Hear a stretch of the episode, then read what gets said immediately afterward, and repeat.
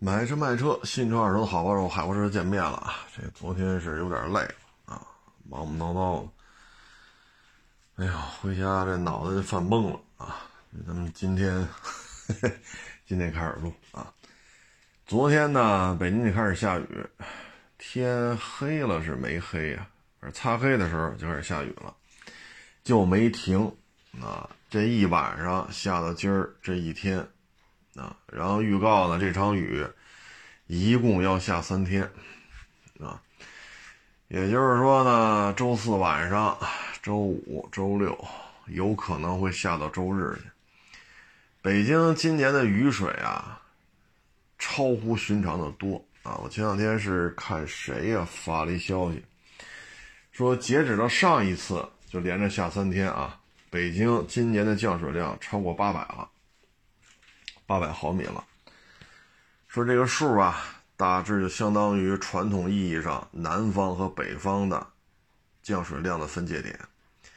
也就是说呢，到上一场雨连着下两天三天的时候，就是中秋节吧，中秋节前两天嘛，一直在下。啊，说这已经跟南方区别不大了。这个呢，再加上 这，哎呀，现在又下成这样了。所以现在北京的这种雨水啊，其实跟长江以南区别不大了啊。然后最近吧，就感觉这个雨水呢确实偏多啊。你像克拉玛依，克拉玛依能发洪水，这看完了我都觉得，哎呀，去沙漠里头，你说，哎，然后说那边石油勘探的啊，这个几百台机械设备。啊，这被洪水给淹了。我说这玩意儿都匪夷所思啊！啊，再加上今年像中原地区，像郑州，这雨水下的确实也是，所以我们现在感觉呢，就是气候呢，对于北方来讲呢，越来越宜居了。啊，沙尘暴也没有了，雾霾也非常非常少了。所以从气候的角度来讲呢。北方的这种宜居的程度呢，应该说逐渐在加分啊。但是呢，你像北方雨水都这么大了，啊，就是中秋节的时候雨水已经超过年降水量八百毫米这个大关了，那这又得连着下两三天，啊，这这雨下完了不代表以后不会下，所以这今年这才九个月呀，啊，这还不满整九个月，因为是九月二十几号嘛。啊，到十月一号才算前九个月，说都结束了。所以北方这个气候吧，确实比较反常啊。那北京雨水要下这么大了，南方雨水会更厉害啊。所以从宜居的角度来讲吧，北风北方这加分项会越来越高啊。嗯，但是这雨水吧，说什么好呢？就是下雨的时候吧。其实这个就是下雨的时候吧，就跟各位提醒一下，就是出行安全的问题。有些车呢，它是有全速段这个自适应巡航的啊，也就是前面加速它加速，前面减速它减速，已经做到啊，号称是全速段了啊。也就是说，车只要一动起来啊，就具备这个跟车功能。那雨下这么大，各位呢还是得看自己啊。咱别到时候说上班啊、下班这一天咱觉得累的话，开个 ACC 吧。我这真的是提醒您了啊，这开 ACC 呀，导致车祸呀，后果比较严重啊，特别是速度起来啊。哎，今天微博还发了一个啊，这是 ACC 啊，咱这车看那段录像吧，这台车还知道自动变换车道。左侧车道呢有慢车，它自动并到右边了。然后呢，前面一大拖板，但是大拖板吧没拉东西，啊，它是拉集装箱大拖板，所以后边有这么老长一拖板，它离地面高度就比较低了，啊，那这种情况之下呢，可能这个雷达扫的时候呢，跟它存储进来的这个汽车的这种轮廓啊不一样，所以这 ACC 没有减速。啊，直接就撞上去了。所以这个各位呢，就别偷这个懒儿，说下雨天开 A 七七啊，我们这车全速段，您呐还是相信自己啊。这个说上下班我太累，我眯瞪一会儿，或者说电话、微信太多，我开着 A 七七开，它不是能自动跟车吗？啊，千万别这么干啊！出了事儿啊，只会让你的工作节奏、让你的生活节奏变得更慢啊！你说没刹住，咣叽把前面车撞了，你走得了吗？你不是得下来解决这问题吗？要撞的特别轻，那成啊。说俩车的杠，这杠皮子有点划痕，那行，那给俩钱就算了。你呱唧一撞，撞坏了呢，那赔偿金额也大了，你这车也动不了了，那你怎么办呢？啊，所以 ACC 这东西啊，只是科技产品的一部分，啊，它不代表全部。呃，现在的厂家呢卖车吧，生怕自己的车不够拔分，啊，就得显摆显摆。我们这车就特牛，牛在哪儿了？我们这 ACC 啊，L 一、L 二、L 三、L 四、L 几，它也离不开人，啊，它也需要人来掌控这个车的驾驶，否则的话，你真出了一些恶性事故，你说你找谁去？啊这尤其是造车新势力，就好拿这吹，就好拿这吹，啊！所以各位对这事儿吧，一定得想清楚。你别说我这车高级，高级他也不敢说我我这车无人驾驶，他敢说吗？它只是一个驾驶辅助，所以大家别到时候上班下班累了啊，或者电话特别多，把 A C C 开开。啊这个不是一个很好的一个驾驶方式，或者说不是一个很好的选择。啊，出了事儿的话，你找谁去？对吧？交警来了，人不管你开不开 A C C 车，是不是你开的呀？是你开的，你全责。你追尾撞的人家，我不管你开不开 A C C，反正车上就是你，这就是你开的。你说你怎么弄？然后呢，咱们再说这个个性化车型不保值的问题啊。很多车型啊，就是挂着北京牌或者北上广深的牌那还行啊。一旦出了北上广深，或者说像北京的车，一旦外迁了，迁到四五线城市去，那这车保值率就不一样了。为什么呢？就像这种个性化车型或者烧包车、小资车啊，甭管你叫什么吧，像什么 Countryman。甲壳虫啊，或者说敞篷甲壳虫啊，敞篷 mini 啊，就这些东西吧，包括什么奥迪 A 一啊，俩门的奥迪 A 一啊，就这些车型啊，它实用性比较差。你说 Countryman，我收过一台一二年的，当时那台车发票价四十二。办完喽，得四十六了。那一二年的时候呢，你四十六万包牌，四点零霸道咱就不想了啊。二点七的霸道是肯定能买了，妥妥能买了，而绝对不是低配啊。你要是买三点五汉兰达呢，也没问题啊。你这价钱买这些车都没问题，但是你开过来再卖。他像我们卖，啊，像这一二年的 Countryman，四十二万开的票，你放到今儿，我们卖，能不能过十五，我们也吃不准，我们也得看看你这车，保养记录、公里数，对吧？外观内饰啊，漏不漏啊什么的，烧不烧啊什么的。那你要是一二年的二七，一二年的三点五汉兰达，那要开过来可不止这价啊。像这种车收车的话，那就过不了十五了。就一二年的大顶配康驰们，那你得赔多少钱呢？而且吧，这车在北京就属于叫价叫的很高了，因为北京有这么一个消费群体啊。你一旦把这迁到四五线城市、五六线城市去啊，你要再卖啊，包括刚才说什么敞篷、敞篷甲壳虫啊，奥迪 A 一。就这个花了无少的这些车，这立马就掉价所以呢，个性化车型呢，它我个人认为啊，就是北上广深这四个一线城市，啊，包括一些个别的一些准一线城市，比如杭州、南京，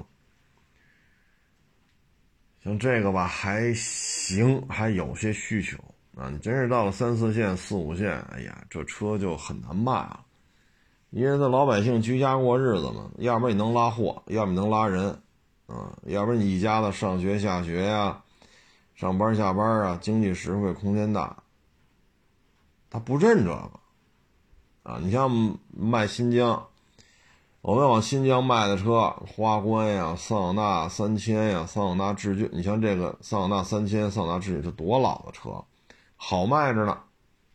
啊，那边对这车需求特别的特别的大。你包括这老凯美瑞。老雅阁，啊，雅阁七代，现在都十代了啊，雅阁七代，啊，凯美瑞六代，可好卖了，那边认这个，但是你往那边说，你卖什么康吹们、敞篷甲壳虫，这就不行了。这些车仅限于北上广深，啊，可能也许大约母，包括南京，啊。包括杭州啊，也就这么些城市，一线、二线的，其他的不太认这玩意儿你要往东北，你要往东北卖，老一溜啊，零几年的 A 六都有人要啊，包括捷达啊，多老的捷达，那边都有人要啊，霸道啊，它有实用性啊，陆巡。啊，咱那边需求量特别大，为什么呢？它地形在这儿呢，哪怕一马平川，你冬天下不下雪呀？是不是？像北京一下雨下两天下三天，那边一下雪可能下两天下三天。那雪要下三天，那不就是陆巡霸道比较适合吗？所以这种个性化车型啊，买之前得想清楚了啊。这玩意儿也就是北上广深内部还有一定的能叫上价的这种市场氛围啊，出了北京就够呛。你要说全国都有一定的这种流通性啊，全国都有一定的这种号召力的，嗯，就是像一些 MPV、SUV 越野车，但是它确实能得能干活的啊，你比如陆巡霸道、途乐、帕杰罗。这车到哪儿它都有需求，它能干糙活。嗯，剩下就是些面子车，它确实能有一定实用性。你比如说 Q7、GLE、叉五、叉六啊，你像这些车呢，它也有实用性。那最起码能舒舒服服的坐四个人吧，排面也够啊，空间呀、奢华配置啊什么的，是吧？所以就是这种不是太实用的个性化车型，叫不上价，啊，只是保值率啊，各地的行情略有差异啊，这也正常，啊，但是很少说像这些车似的，出了北京就赔钱，这是这种极端个性化车型的一个一个现状吧，啊，那这两天呢下雨，啊。这个市场里的人呢，确实是受影响，呃，但是还行吧，该卖还是卖啊，该走车还是走车。现在就是收车费劲啊，为什么呢？呵 呵下大雨了，都懒得懒得动啊。下大雨呢，气门仪也用不上啊，因为都是都淋湿了啊。但是卖车不耽误，就是收车。多多少少受些影响，啊，北京看这意思，以后就是个南方城市，啊，当然了，冬天可能比南方要冷，啊，像去年北京连续好几天零下二十度，好家伙，这可是 得有些年没遇着了，啊，但是总体看吧，北京这几年的气候越来越宜居了啊。嗯，也就是意味着呢，随着这种大的气候的变化啊，有可能呢，就是这种经济重心逐渐的向北，啊，因为北方这种宜居的程度越来越高了，但是咱们国家确实地大物博，从南到北，从东到西，啊，这跨度这一下就几千公里，也挺好，气候多样性啊，地形多样性啊，所以对于汽车的要求，啊，这个也是多样性。所以你看，很多造车新势力，你应该做的这些路试，你做了吗？因为原来我这这也吃新车这碗饭，啊，所以现在看有些主机厂这玩的，有时候都觉得，你该做的事情没有做到位啊，啊，你现在就对风投负责，你就对你的股票价格负责，就说你这种车造出来，你对消费者负责吗？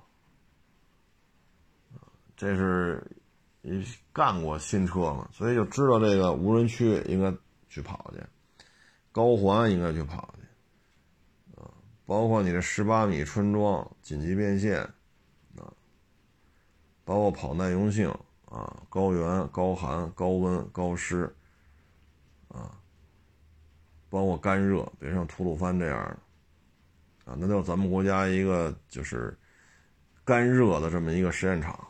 啊，国家级的，就这些东西你也没做呀，这车就卖了。所以有时候这销售找我来说：“这、这、这、这车买了这么这么多毛病，这那那这。”哎呀，我说你当时为什么买这车呢？当时这怎么怎么着？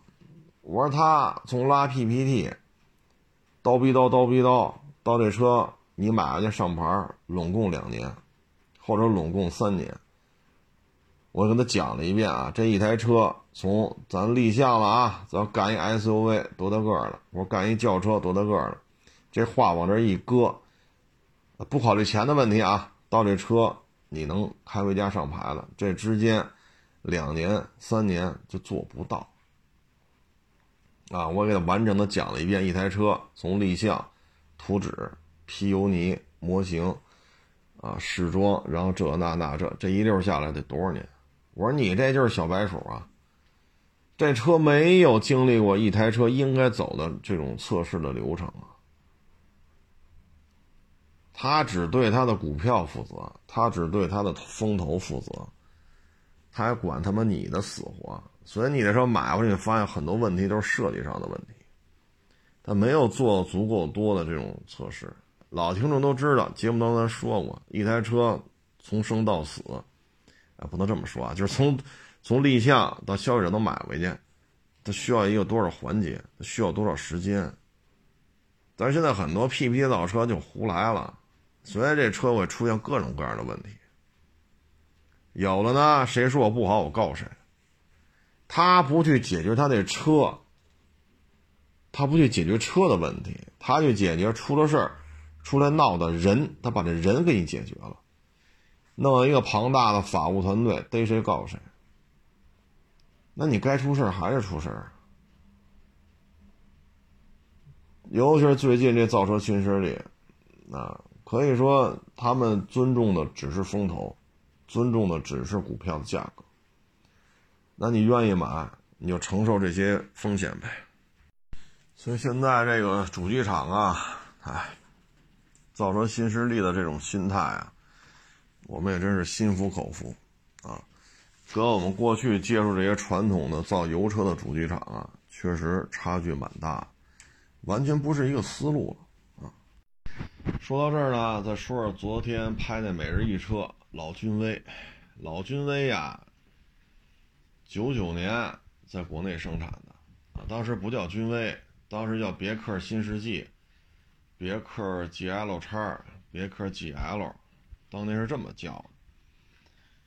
然后到了两千年吧，就出那个叫 GS，啊，当时这车呢，在国内应该算是新三样吧。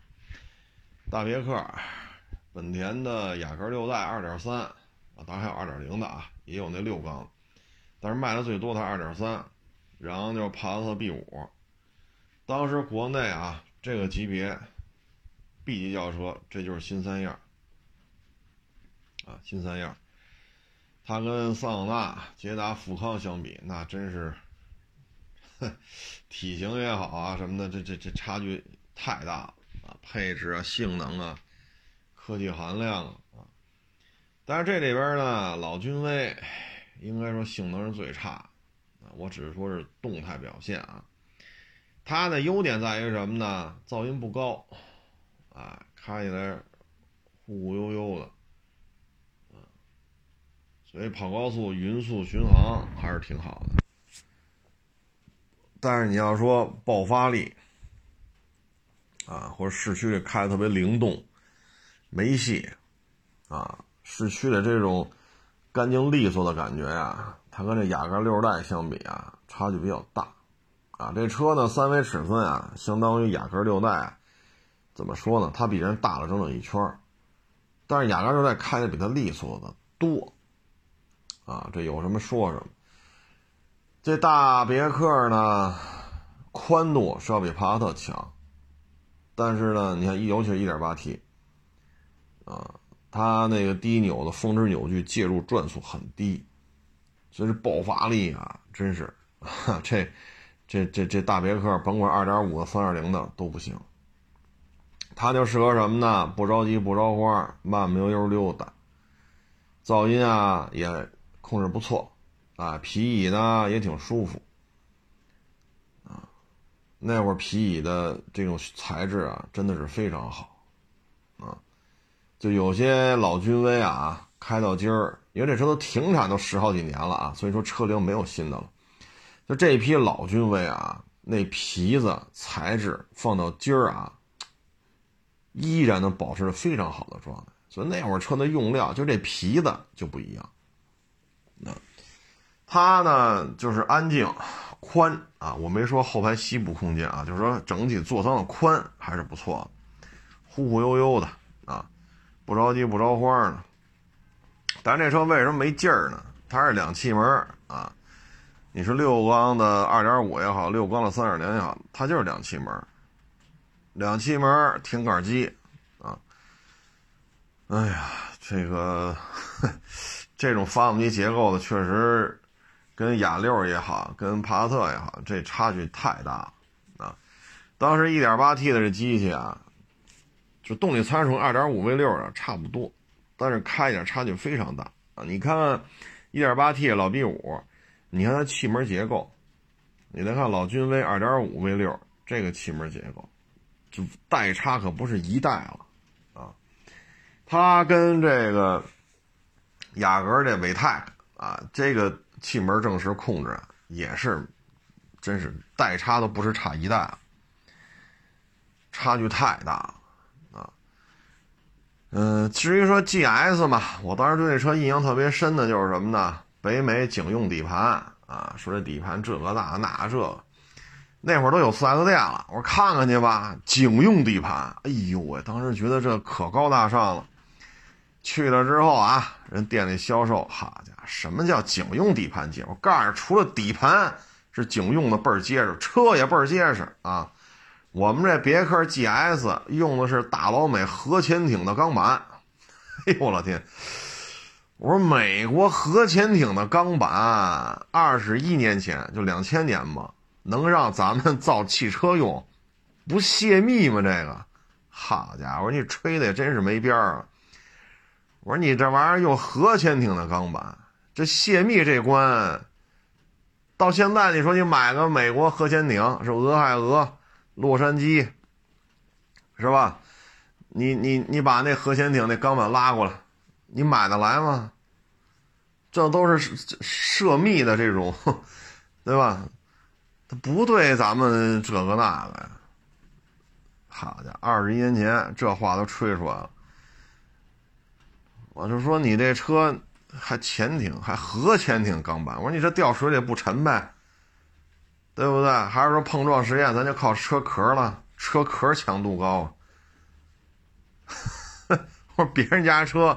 碰撞实验都是车身框架啊，什么吸能区啊、缓冲区啊，然后 A 柱啊，是吧？这些框架再撑一下，这个那到你这儿就成车壳怎么怎么着了？就这宣传话术啊，二十一年前就这水平。但是呢，有什么说什么啊，这一波老君威，这这个剐蹭当中啊，他是轻易不吃亏的。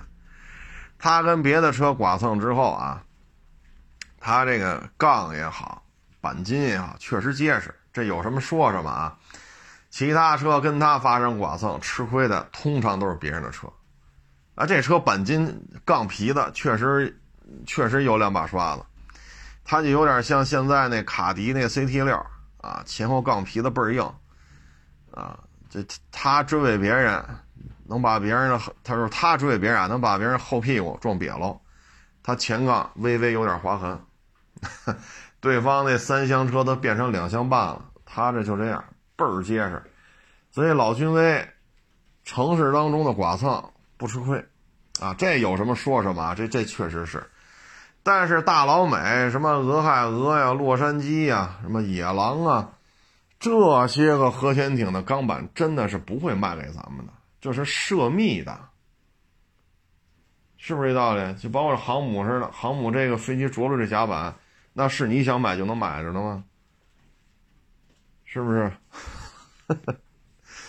哎，当年就这样，咱不说那个了啊。这个 GS 呢，印象最深的就是中网，我记得是 GS 是同色中网加。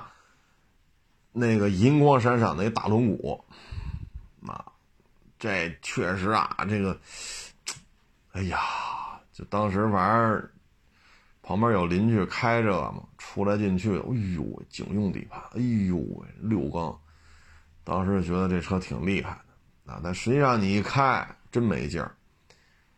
我还做过那多少年前的事儿，二点五君威的。零百测试呢？哎呀，这地板油一踩，好家伙，这哪有加速度啊？我这哪儿像个六缸机呀？哎呀，哎，这玩意儿反正真是 肉到家了啊！油耗嘛也不低，这车呀外观特别的大，后排空间特别的小。然后这车重吧，比帕萨特 B 五要重，啊，比那个雅阁六代二点三更重，所以动力参数差不多的情况下，你比如重这么多，你这个油耗它就，是不是？所以这车吧就适合什么呀？溜达，啊，当时吧这车油箱还特别小，啊，它比帕萨特 B 五的油箱小很多，啊，但具体多少升我也不记得了。我就记得油箱特别小，耗油量还特别高，啊，然后这车呢，他也知道自己费油啊，也有可能是美国那种六十六六十六号公路那种状态吧。这家伙啊，一上高速一松油门，比如你干到一百了啊，一松油门且溜呢，所以要上高速你得溜着开，加速，哎，比如限速一百二，开到一百一、一百一十五，松油门溜。然后车头下再踩脚油，你只有这么开，才能把油耗降下来，啊。所以这东西它 D 档挂 D 档的时候，松了油门滑行，就这时候能让它油耗降一点。但是市区里不能这么开，一脚油一脚刹车的啊。所以这车吧，初期看还行啊。你说六缸，哎呦，你们这不行，一点八 T 才四缸，当时就认为六缸肯定比四缸有劲儿，啊，九九年、两千年就这，就这，怎么说呢？对汽车了解就这水平啊，六缸的就比四缸有劲儿。但是真开下之后，哎呀，一点八 T 的，这个爆发力呀，就别说雅阁那二点三了。啊，这三点零的君威 GS 也不是个儿，一点八 T 一旦这转速一拉起来，不论市区里边上高速，这爆发力确实可以啊。所以那会儿吧，应该也是国内刚刚开始接触这种汽油增压的这种发动机，老 B 五算一个，老宝来算一个啊，因为老宝来车身短，还是一点八 T 啊，它的车比帕萨特 B 五小很多。所以它的动态表现啊，就是尤其是加速度这一块啊，确实那会儿应该大家知道哦，挂涡轮的确实厉害啊。然后雅阁呢是非常的省油，非常的轻快，质量也非常的好。我一九年吧，我还收过一个零一年、零二年的雅六啊，一九年一九年收的，我忘了是零一年、零二年了，还真不错，开起来真是，哎，所以不得不服啊，啊，这车确实使得住啊。你说零一也好，零二也好，你到一九年，你这车。哎呀，这怎么说？这车龄也在这摆着呢，是不是？你这这经受住了时间的考验啊！所以为什么雅阁六代从国内开始生产到停产，为什么始终加价？它是有原因的，确实质量好。最起码我一九年收的那台雅六，质量确实就挺好的啊，这都是客观事实啊。老君威呢不值钱。啊，你现在再买那个，哎呀，也就是一手机的价格呗，真的是叫不上价了。但是呢，很多人喜欢，啊，品相好的还真有人找。后期呢，为了降低这个油耗吧，包括也为了降低售价，它又出了2.0四缸自吸汽油机，加五速手动，啊，然后来降低了整个这个费用，啊，包括售价，包括油耗。但是你开大老美忽忽悠悠啊，大游艇的车，你弄一手动挡，这也是没谁了啊。咱这个也不是说为了飙车去，是吧？所以我觉得这个手动挡就不是老君威的灵魂了啊，因为这车不是跑车啊。说咱通过手手动挡的这种啊更加专业的这种操作啊，可以获得。更加这种彪悍的这种性能，这个车没什么彪悍的性能，它就是一个忽忽悠悠的大块头的。我说的车身尺寸啊，这么个角度来看的一个大大块头的美美式商务轿车，在大老美呢，这车不算大，但是在咱们这边这算一大车啊，所以这就是老君威。后来呢，这车呀。这个确实也不得烟抽，所以呢就给他停了。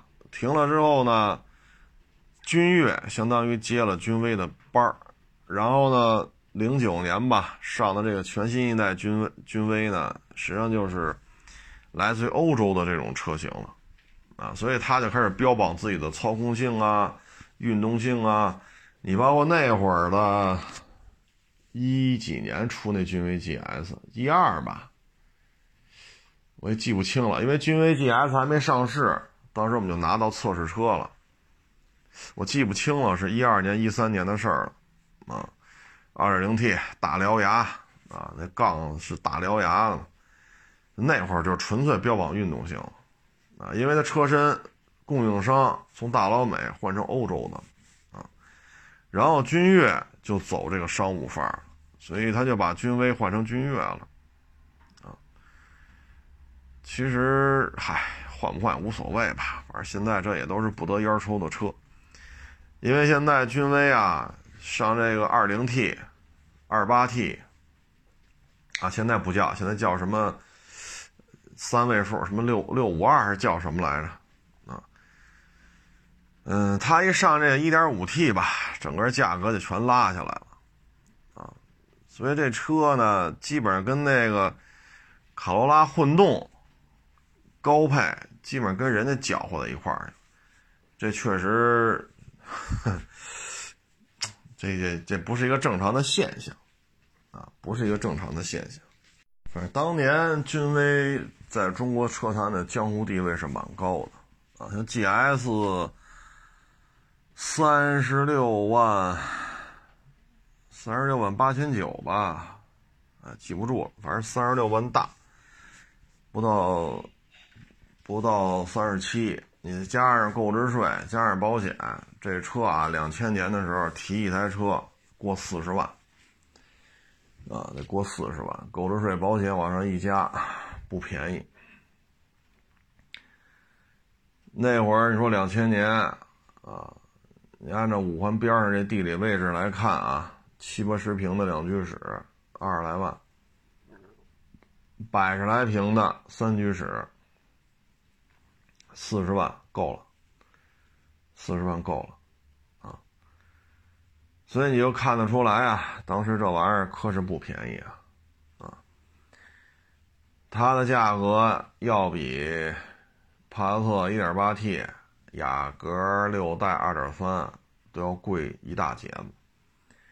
但是现在呢，这十八万八千八最低配的叫五五二吧，好像是叫五五二，就一点五 T 啊，过去叫二零 T，现在尾标改五五二，实际排量都是那个一点五 T 的机器啊，大致啊十八万八千八，裸车价大致是不到十五了，十四万大，十五大概是这么个价位。所以你就看得出来，君威在国内的江湖地位啊，确实是越混越抽抽啊。哎呀，你说十四万大，雅阁也没卖到过这价钱。帕萨特的话，一点四 T，差不多是这价钱啊。一点八 T 啊，二点零 T 啊，也没卖到过这价钱。所以你能看得出来，君威在国内啊，就是不得烟抽啊。这也充分的证明了什么呢？大老美汽车工业的衰落，啊，真是王小二过年，一年不如一年。不论是大老美本土自己的汽车研发，还是韩国大宇，啊，还是说欧宝，也就是说呢，它自身的这个协调能力，啊，不论是亚洲的这小兄弟，还是欧洲的小兄弟，最终做出来的车。在国内，这个，哎呀，确实表现不是太理想，你像十四万多，你要买卡罗拉混动，买一高配，是不是也得这价儿？对吧？所以这就是它根儿尬的这种现状。说起这个吧，昨儿，哎呀，好几个网友，哎呦我的天，给我发这小视频，给我乐坏了啊！是咋回事呢？是一摩托车，一个女骑士，不是特火吗？啊，天天露这儿露那儿了啊，这露都露成这样了还不够，自己还拍写真去，还在网上散，啊，就生怕人不知道她是个女的啊，就差全脱光了啊。然后真出来这个没穿衣服的照片吧，然后又去报警去啊，怎么怎么着，怎么怎么着，说假冒的啊，P 的图啊。就吵啊！哎呦，这一通吵，说现在一年能挣两千万。然后每天不是骑这个摩托车吗？哎呦，你坐我这车上啊，你得摸我腰，你不能摸我背，你摸我背不能摸我腰。然后那屋里边一堆摩托车骑行装具啊，我骑这种车就得戴这个盔，骑那种车要戴这个盔。哎，我说这个玩摩托车的啊，参加过。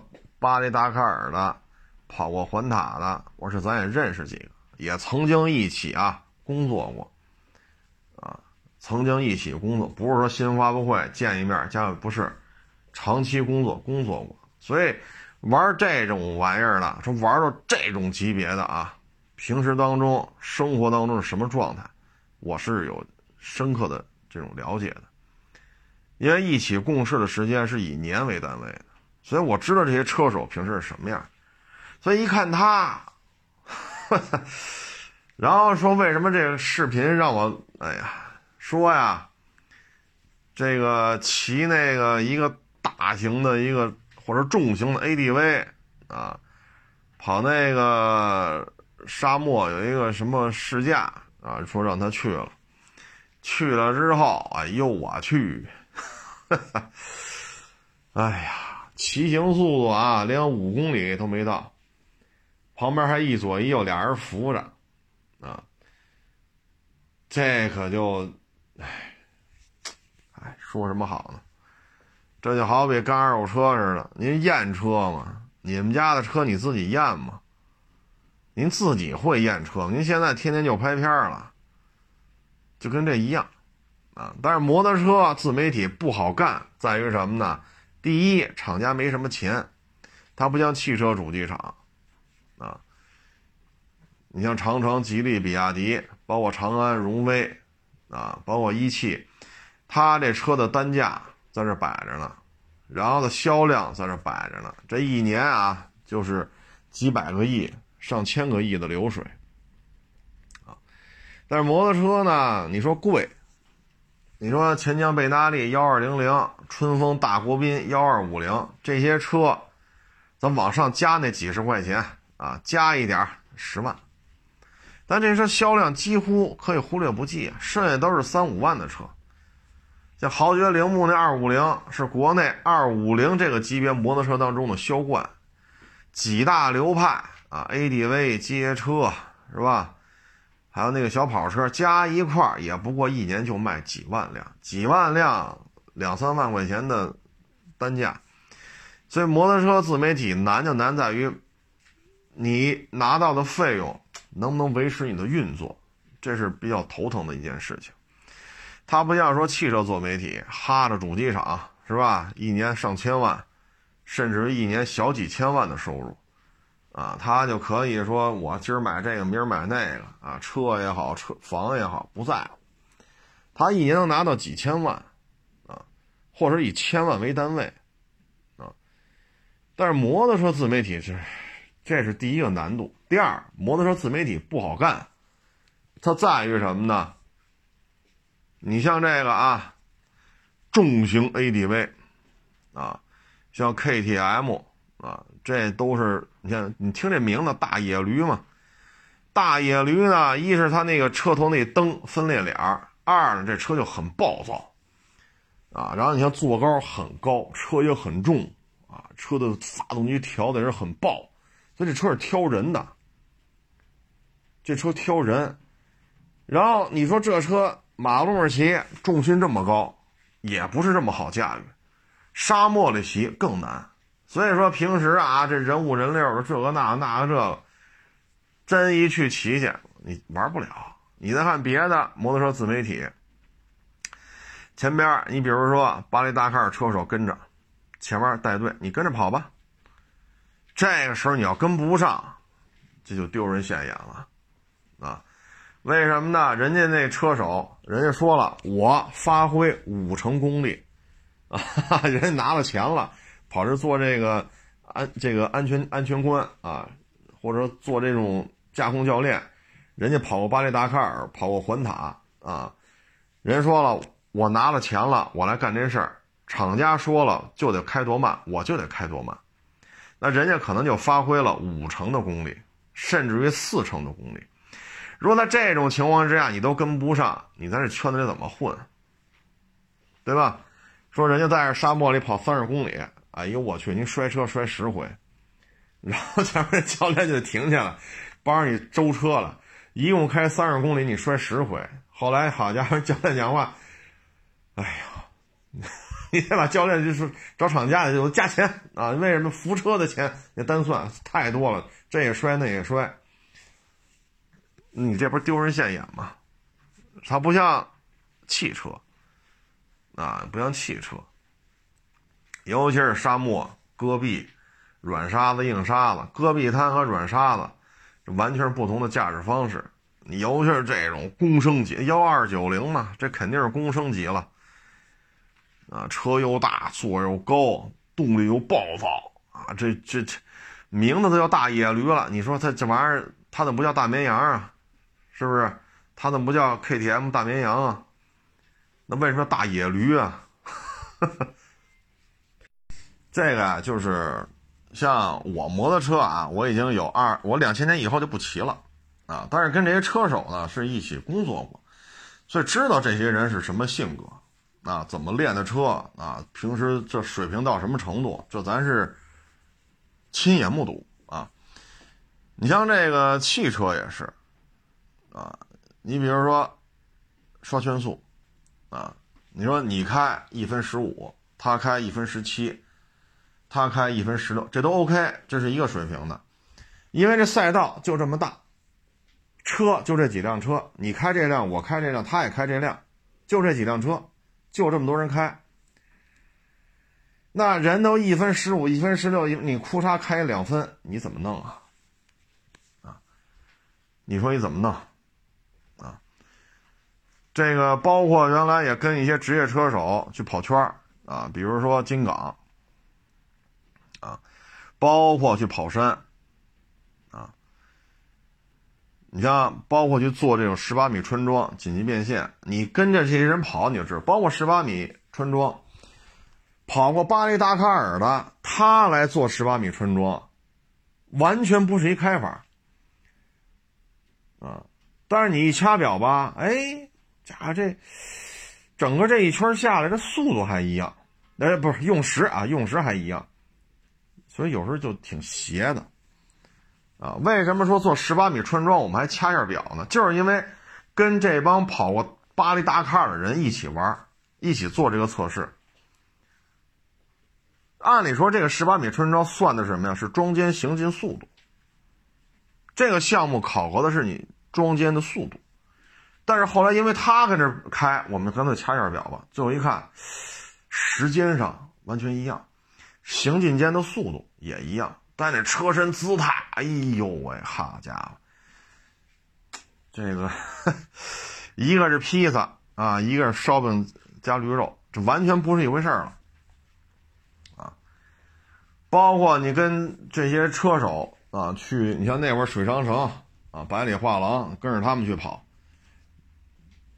你这个时候你会发现了，就是真是高手过招的时候，你会发现你跟不上，就是个最大的问题，啊，这是最大的问题。包括我们在高原，在无人区，啊，这差距就非常大了。平时你说一上车，你跟他说这那那那这不听，牛逼劲儿大了，尤其是年轻的啊，二十来岁，真一上车那开吧。没开出几公里去，见不着人了。你到路口得等着他，咣叽咣叽跟上来，得嘞，再开过几公里又找不着了，再等着他，立马就怂了。啊，立马就怂了。啊，包括那都多少年前了，跟着德国来的试车手在跑道上跑，啊，车身姿态人家给做到极限了。这给你感觉啊，在轮再晚打零点一秒，车就飞出去了。每一个都恰到好处的做到极限，啊，那我们跟着就跟着他开，他那个摆动的幅度我们做不了这么大，但是你能跟着他下来，这一圈一圈跟着他跑下来，然后就有这年轻的也不服，好嘛，哎呀，最后出这事儿啊。所以呢，就是汽车媒体还好啊，比如说弄个钢管的越野越野这个场地啊，钢管架子搭的交叉轴啊，啊什么左右侧倾啊啊，你跑去吧啊，这还好办点啊，或者赛道里边呢，你可以啊，我这拍片的，我不不想开那么快，开那么快拍片行去，这都能折过去。但是你一旦到了像大野驴这种车。人家把达喀尔车手找来了，来吧，A、B 组，跑去吧，车摔坏了算厂家的，啊，给你出给你出厂费，油钱、吃住、车你都甭操心了，开吧。这时候就容易出问题了，啊，比如说前面车手带着你跑，跑三十公里沙漠。三十公里下来，您这摔车摔十回，人前面那个教官去掉头回来，然后帮你周车了。三十公里周十回，你说你在这圈子里是吧？所以就是说什么呢？摩托车的这个自媒体啊，你就可以看看他参加这种驾驶的时候，他的表现是怎样啊？如果说你跟着这个厂家这这个请来的职业车手这么跑。您这个能跟得上，也不摔车，啊，尤其是像这种二百多公斤，好家伙，这又重又高又大啊，又暴躁啊，又是软刹，这确实特非常挑人的。那在这种情况，他也不摔车，他能跟得上前面这个教官也好，教练也好啊，那他呢，对于摩托车的性能的掌握，还是达到了一个比较高的水准，啊，达到了一个比较高的水准。那这时候他对于摩托车的评价呢？最起码车感来讲，他是没有问题的，驾控能力也是没有问题的，啊。所以你听他对于车的评价，你首先看他开车开的怎么样。如果说天天就是啊，就就差扒光了坐那开了，天天就搔首弄姿这个那个，他对于车的评价一文不值啊，一文不值啊，啊！昨天还是谁给我发张照片嘛，就说这事儿，啊，说为什么这个 参加这种一些什么宴会啊、开幕式啊什么的。为什么这穿着薄露透啊？一哈腰还拿手捂着，你不就是穿这么少吗？他说：“嗨，人人讲话，穿成这样，啊，又拿手捂着，就是怕穷人看见了，又怕富人看不见，就现在这这这这风向全变了，啊，你包括我认识这几个车手，从脑袋顶到脚趾头豆骨折多少回？”这他妈身上受伤受多少回，都能成为积水潭医院的 VIP 客户。为什么呀？练车、训练、比赛，骨折的地方太多。一说这儿骨折那儿骨折，超过十次了。然后人家能拿到这个成绩，能拿那个成绩，人家是他妈摔出来，人家付出了血的代价，人家吃了这苦了，十几岁就练，练到现在了。啊，人家付出这些了，你这现在什么？哎呀，这搔首弄姿是吧？这儿露点那儿露点油爆鼻泡半遮面，啊，包括有些这摩托车的这个，哎呦，嗨，这咱就没法说了，这个，啊，因为摩托车呢，对于驾驶技术要求更高，啊，而且对于体能的要求。甚至于体重的要求非常高，那咱这个你说，唉，好几个网友给我发，啊，说你看见没有，这个那个那个这，哎，我说这个，唉，唉，有些人呢看这个就是看一个过瘾就完了，啊，小腰露着，啊，这个。是吧？露的这儿露点，那儿露点，就就看一个，怎么说呢？看看过过瘾就完了。你至于说真是去讲车去，这个，哎，反正这市场这么大，怎么活都是活。咱有什么说什么，怎么活着都是活。真正的摩托车的这些车手，一年能挣两千万吗？挣不着。你别看他为了摩托车运动。啊，他骨折超过十次了，他拿了冠亚季军了，啊，海外的比赛也去参加了，他挣不到两千万，豁出半条命去在这儿开，挣不到两千万，这就是摩托车这圈子现在的现状，啊，你包括云南，那个有一个也是，像是摩托车培训吧，啊，云南。天天在那儿练车，每天发的视频就是他在那儿练，啊，比如说特别陡的坡，啊，咱们看的三十度甚至于更高，在这坡上绕直字儿，绕直字，各位，这对于摩托车的重心的掌握是要求非常高的，人跟这绕，你说直着骑上去，直着骑下来，这有难度吗？有，更难的是什么呀？慢慢悠悠绕直字下，这对于你，比如说往从左往右，啪，从右往，这个过程当中，你对于摩托车重心，这绝对是控制的非常好，啊，控制的非常好。你包括一个弧度啊，一个半圆形的一个弧度，这左右侧倾的，然后这坡高呢大概两米，是一个斜的土坡，然后这坡大概几十米长，它是一个弧形的。然后在坡上给你放桩桶，你看见没有？往上，因为这坡高大约有两米嘛，一斜坡，然后是一个弧形的，大概四五十米长，在这坡上坡底儿、坡顶儿、坡底儿、坡顶儿，给你放着桩桶，你一个一个绕，骑的还是大水鸟、大野驴啊，这个驾控技术就非常高了。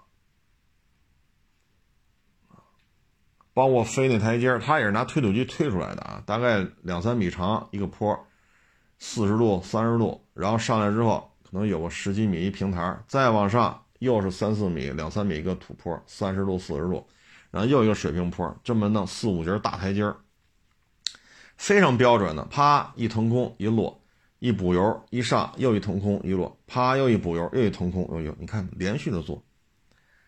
开上来，开下去，开上来，开下去，这是真是玩摩托车的。所以现在这摩托车这圈子也是嘛，豁出半条命去的，拿了这么多成绩的，海外比赛也参加了，确实有真真刀真枪的，真有本事的，挣得了两千万吗？挣不着。啊，天天在这搔首弄姿的啊，自露的还嫌不够啊，自己又拍写真，好家伙！人都说是原来身上穿二尺布，您这身上穿的有两寸的布吗？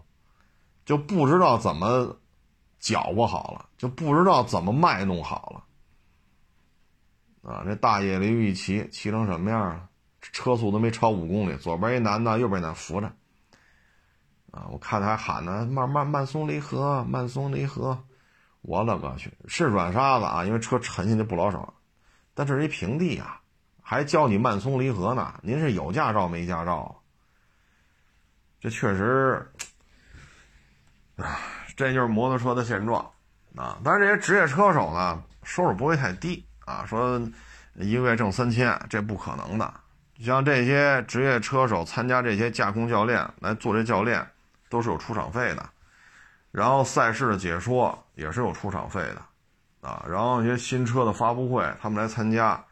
也是有也是有费用的，包括呢，有时候给厂家拍一些宣传片这车怎么骑，这车怎么骑，怎么怎么着，这都是有出场费的。所以每年的收入不会太低，啊，当然说一年挣两千万，这也挣不着，啊，所以这就是差距，啊，但是让我觉得这冲击力比较大的在于什么呢？一个那样的，一个这样的，都参加这个活动，驾控技术啊，这不是。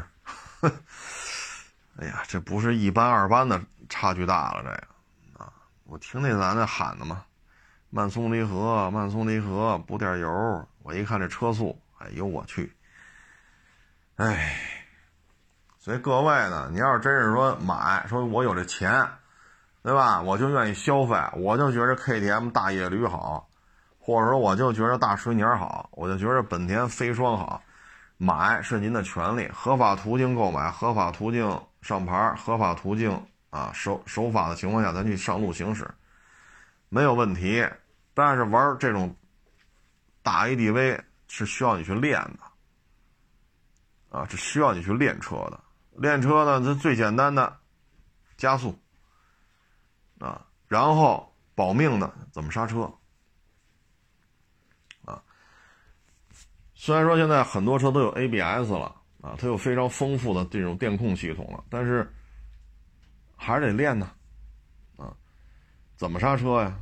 比如四十到零急刹车怎么刹呀？前七后三，前三后七，还是你水平高只用前刹呀？你得练呢。四十到零、五十到零、六十，你得慢慢练呢。这是保命的呀。啊，包括刚才我说那些，这都是高手。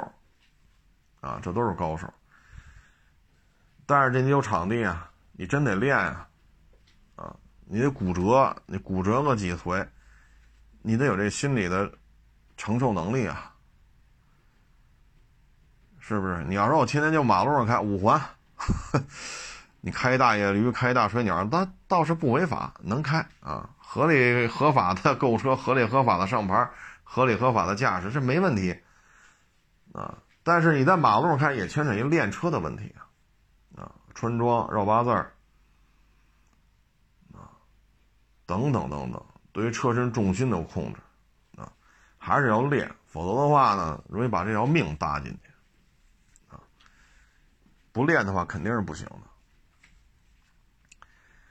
哎呀，摩托车玩意儿现在发展的真是挺好的，啊，您那高金，啊，哎，不是奔达。啊，奔达，奔达是 V 四，这太，这真是得点个赞啊！质量好不好放一边啊，就说这事儿。再像高金幺二零零那个复古车，啊，还有一个大巡航，这俩都是公升级的，啊，一个是微型的，一个是并列的。这个高金那复古车看着挺像凯旋的啊，反正这车呢说是不贵，五六万六万多啊，大概是这么个价位。说五六万块钱就弄一工升级，可以，啊，真是蛮幸福的。但是呢，还是提醒各位，得练，啊，得练，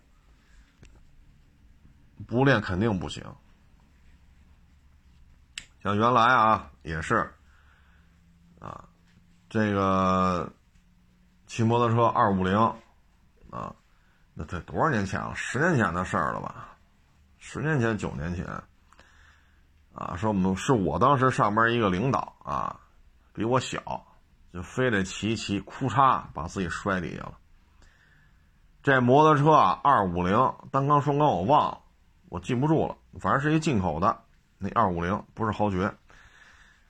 这条腿砸底下了，啊，砸底就出不来，啊，正好我是当时吃完饭回办公室了，我看赶紧过去，把摩托车抬起来了，啊，要不然这条腿就在底下砸着，发动机多烫啊，所以这个一定得练，啊，不练肯定是不行，有些人呢没天赋，三天两头摔车。啊就是喜欢，有些人呢有天赋，哎，他不摔车，骑的也不错，所以这您得看您自己，啊，看您自己。但是归了归齐吧，还是安全第一啊！咱不是为了自杀来的，是不是？咱是为了享受骑行的这种乐趣，啊！现在出这么多车，明年陆陆续续就上市了，所以明年工升级基本上看吧。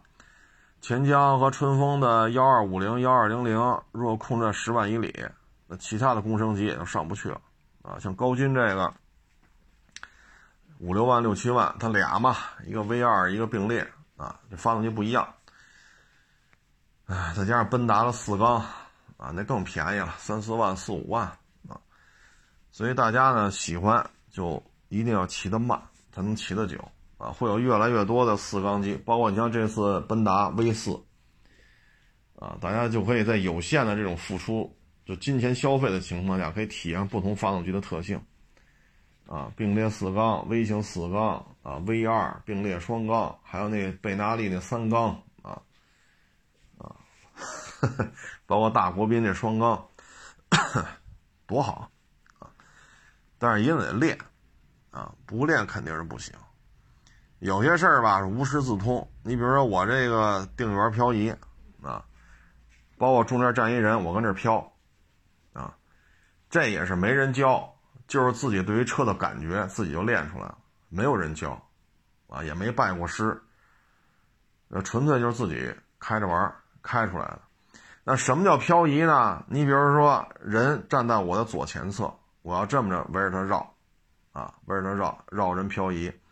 那这个叫漂移的前提是什么呀？轱辘得向右，就车停在这儿了，这人站在哪，或者装桶啊，或者这个人在你左前侧，你这么绕进入，进入之后开始绕，那你什么叫漂移啊？轮儿得前轮得向右打，然后车是向左前方这么绕，这叫漂移。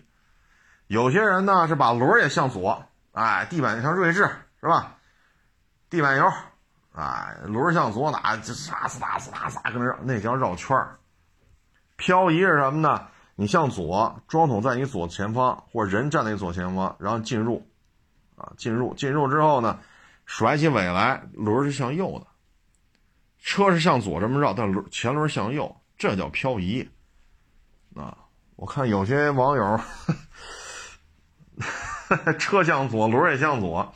我说这个叫地板油后驱车打打轮然后这个应该算转圈儿啊。你严格意义上，你跟跟漂移是有点多多少少是有点差距的啊。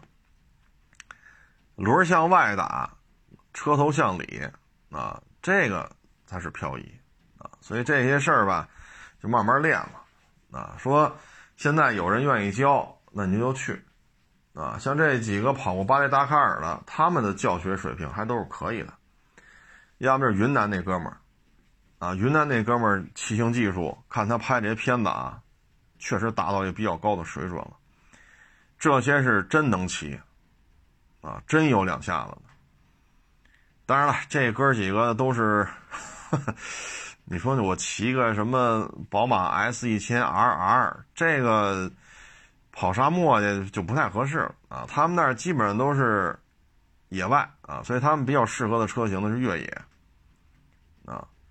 所以你要跟他们练呢，至少是这些摩托车，啊，什么水鸟啊、大野驴啊、啊飞霜啊，啊，或者说，呃，ADV 车型吧，啊，要不然你没法练啊。你弄个跑车，这这，是吧？就是车，他们跟汽车一样，汽车也有跑场地的，也有跑越野的，这不是一个开法啊。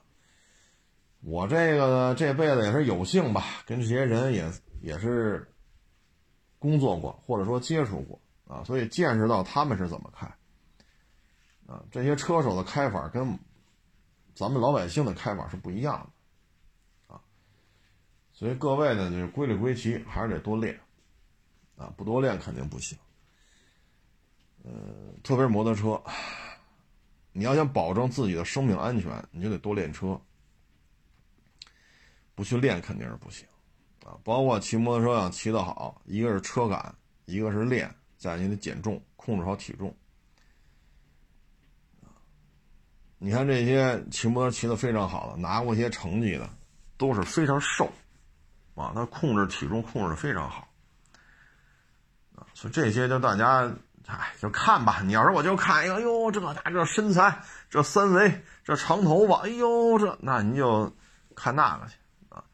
你要真是说想把一个大 ADV 重型 ADV 说二十多万买的三十多万买的，想玩的比较利索，啊，让自己骑着它出去，不论上下班开还是野外行驶，别出什么事儿，还是得练，啊，还是得练。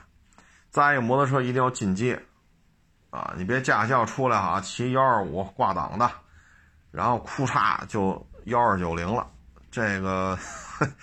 您这辈子一共就骑俩摩托车，一个是驾校的幺二五，一个就是大野驴，啊，或者大水鸟。这个确实，我个人啊不太建议这么骑。您还是过渡一下吧，啊，买个比如豪爵铃木那二五零，啊，然后你再买个四百五百的，啊，就挑一个吧，这是相当于中排量嘛，四百或者五百，啊，然后你再上公升级，你怎么着得过渡一下。啊，要不然太危险了。这边骑个幺二五，这辈子骑俩摩托车，一个幺二五，然后那就是飞霜，啊，什么 大叶绿，哎呦，这这真是咱安全第一啊！行了，这不多聊了。雨季行车啊，这北京这雨这么下，反正大家也是注意安全，控制好前后的跟车距离，然后镜子上，尤其是后视镜啊，没有加热的，一定。拿那布给它擦一下，啊，然后呢，尤其是右边右前窗玻璃前三角这一块如果说这雨珠比较多，影响你观察，也擦一下，啊，就尽量吧，赶上红灯的时候擦一擦，啊，行了，不多聊了，啊，这个欢迎关注我的新浪微博“海阔试车手”微账号“海阔试车”。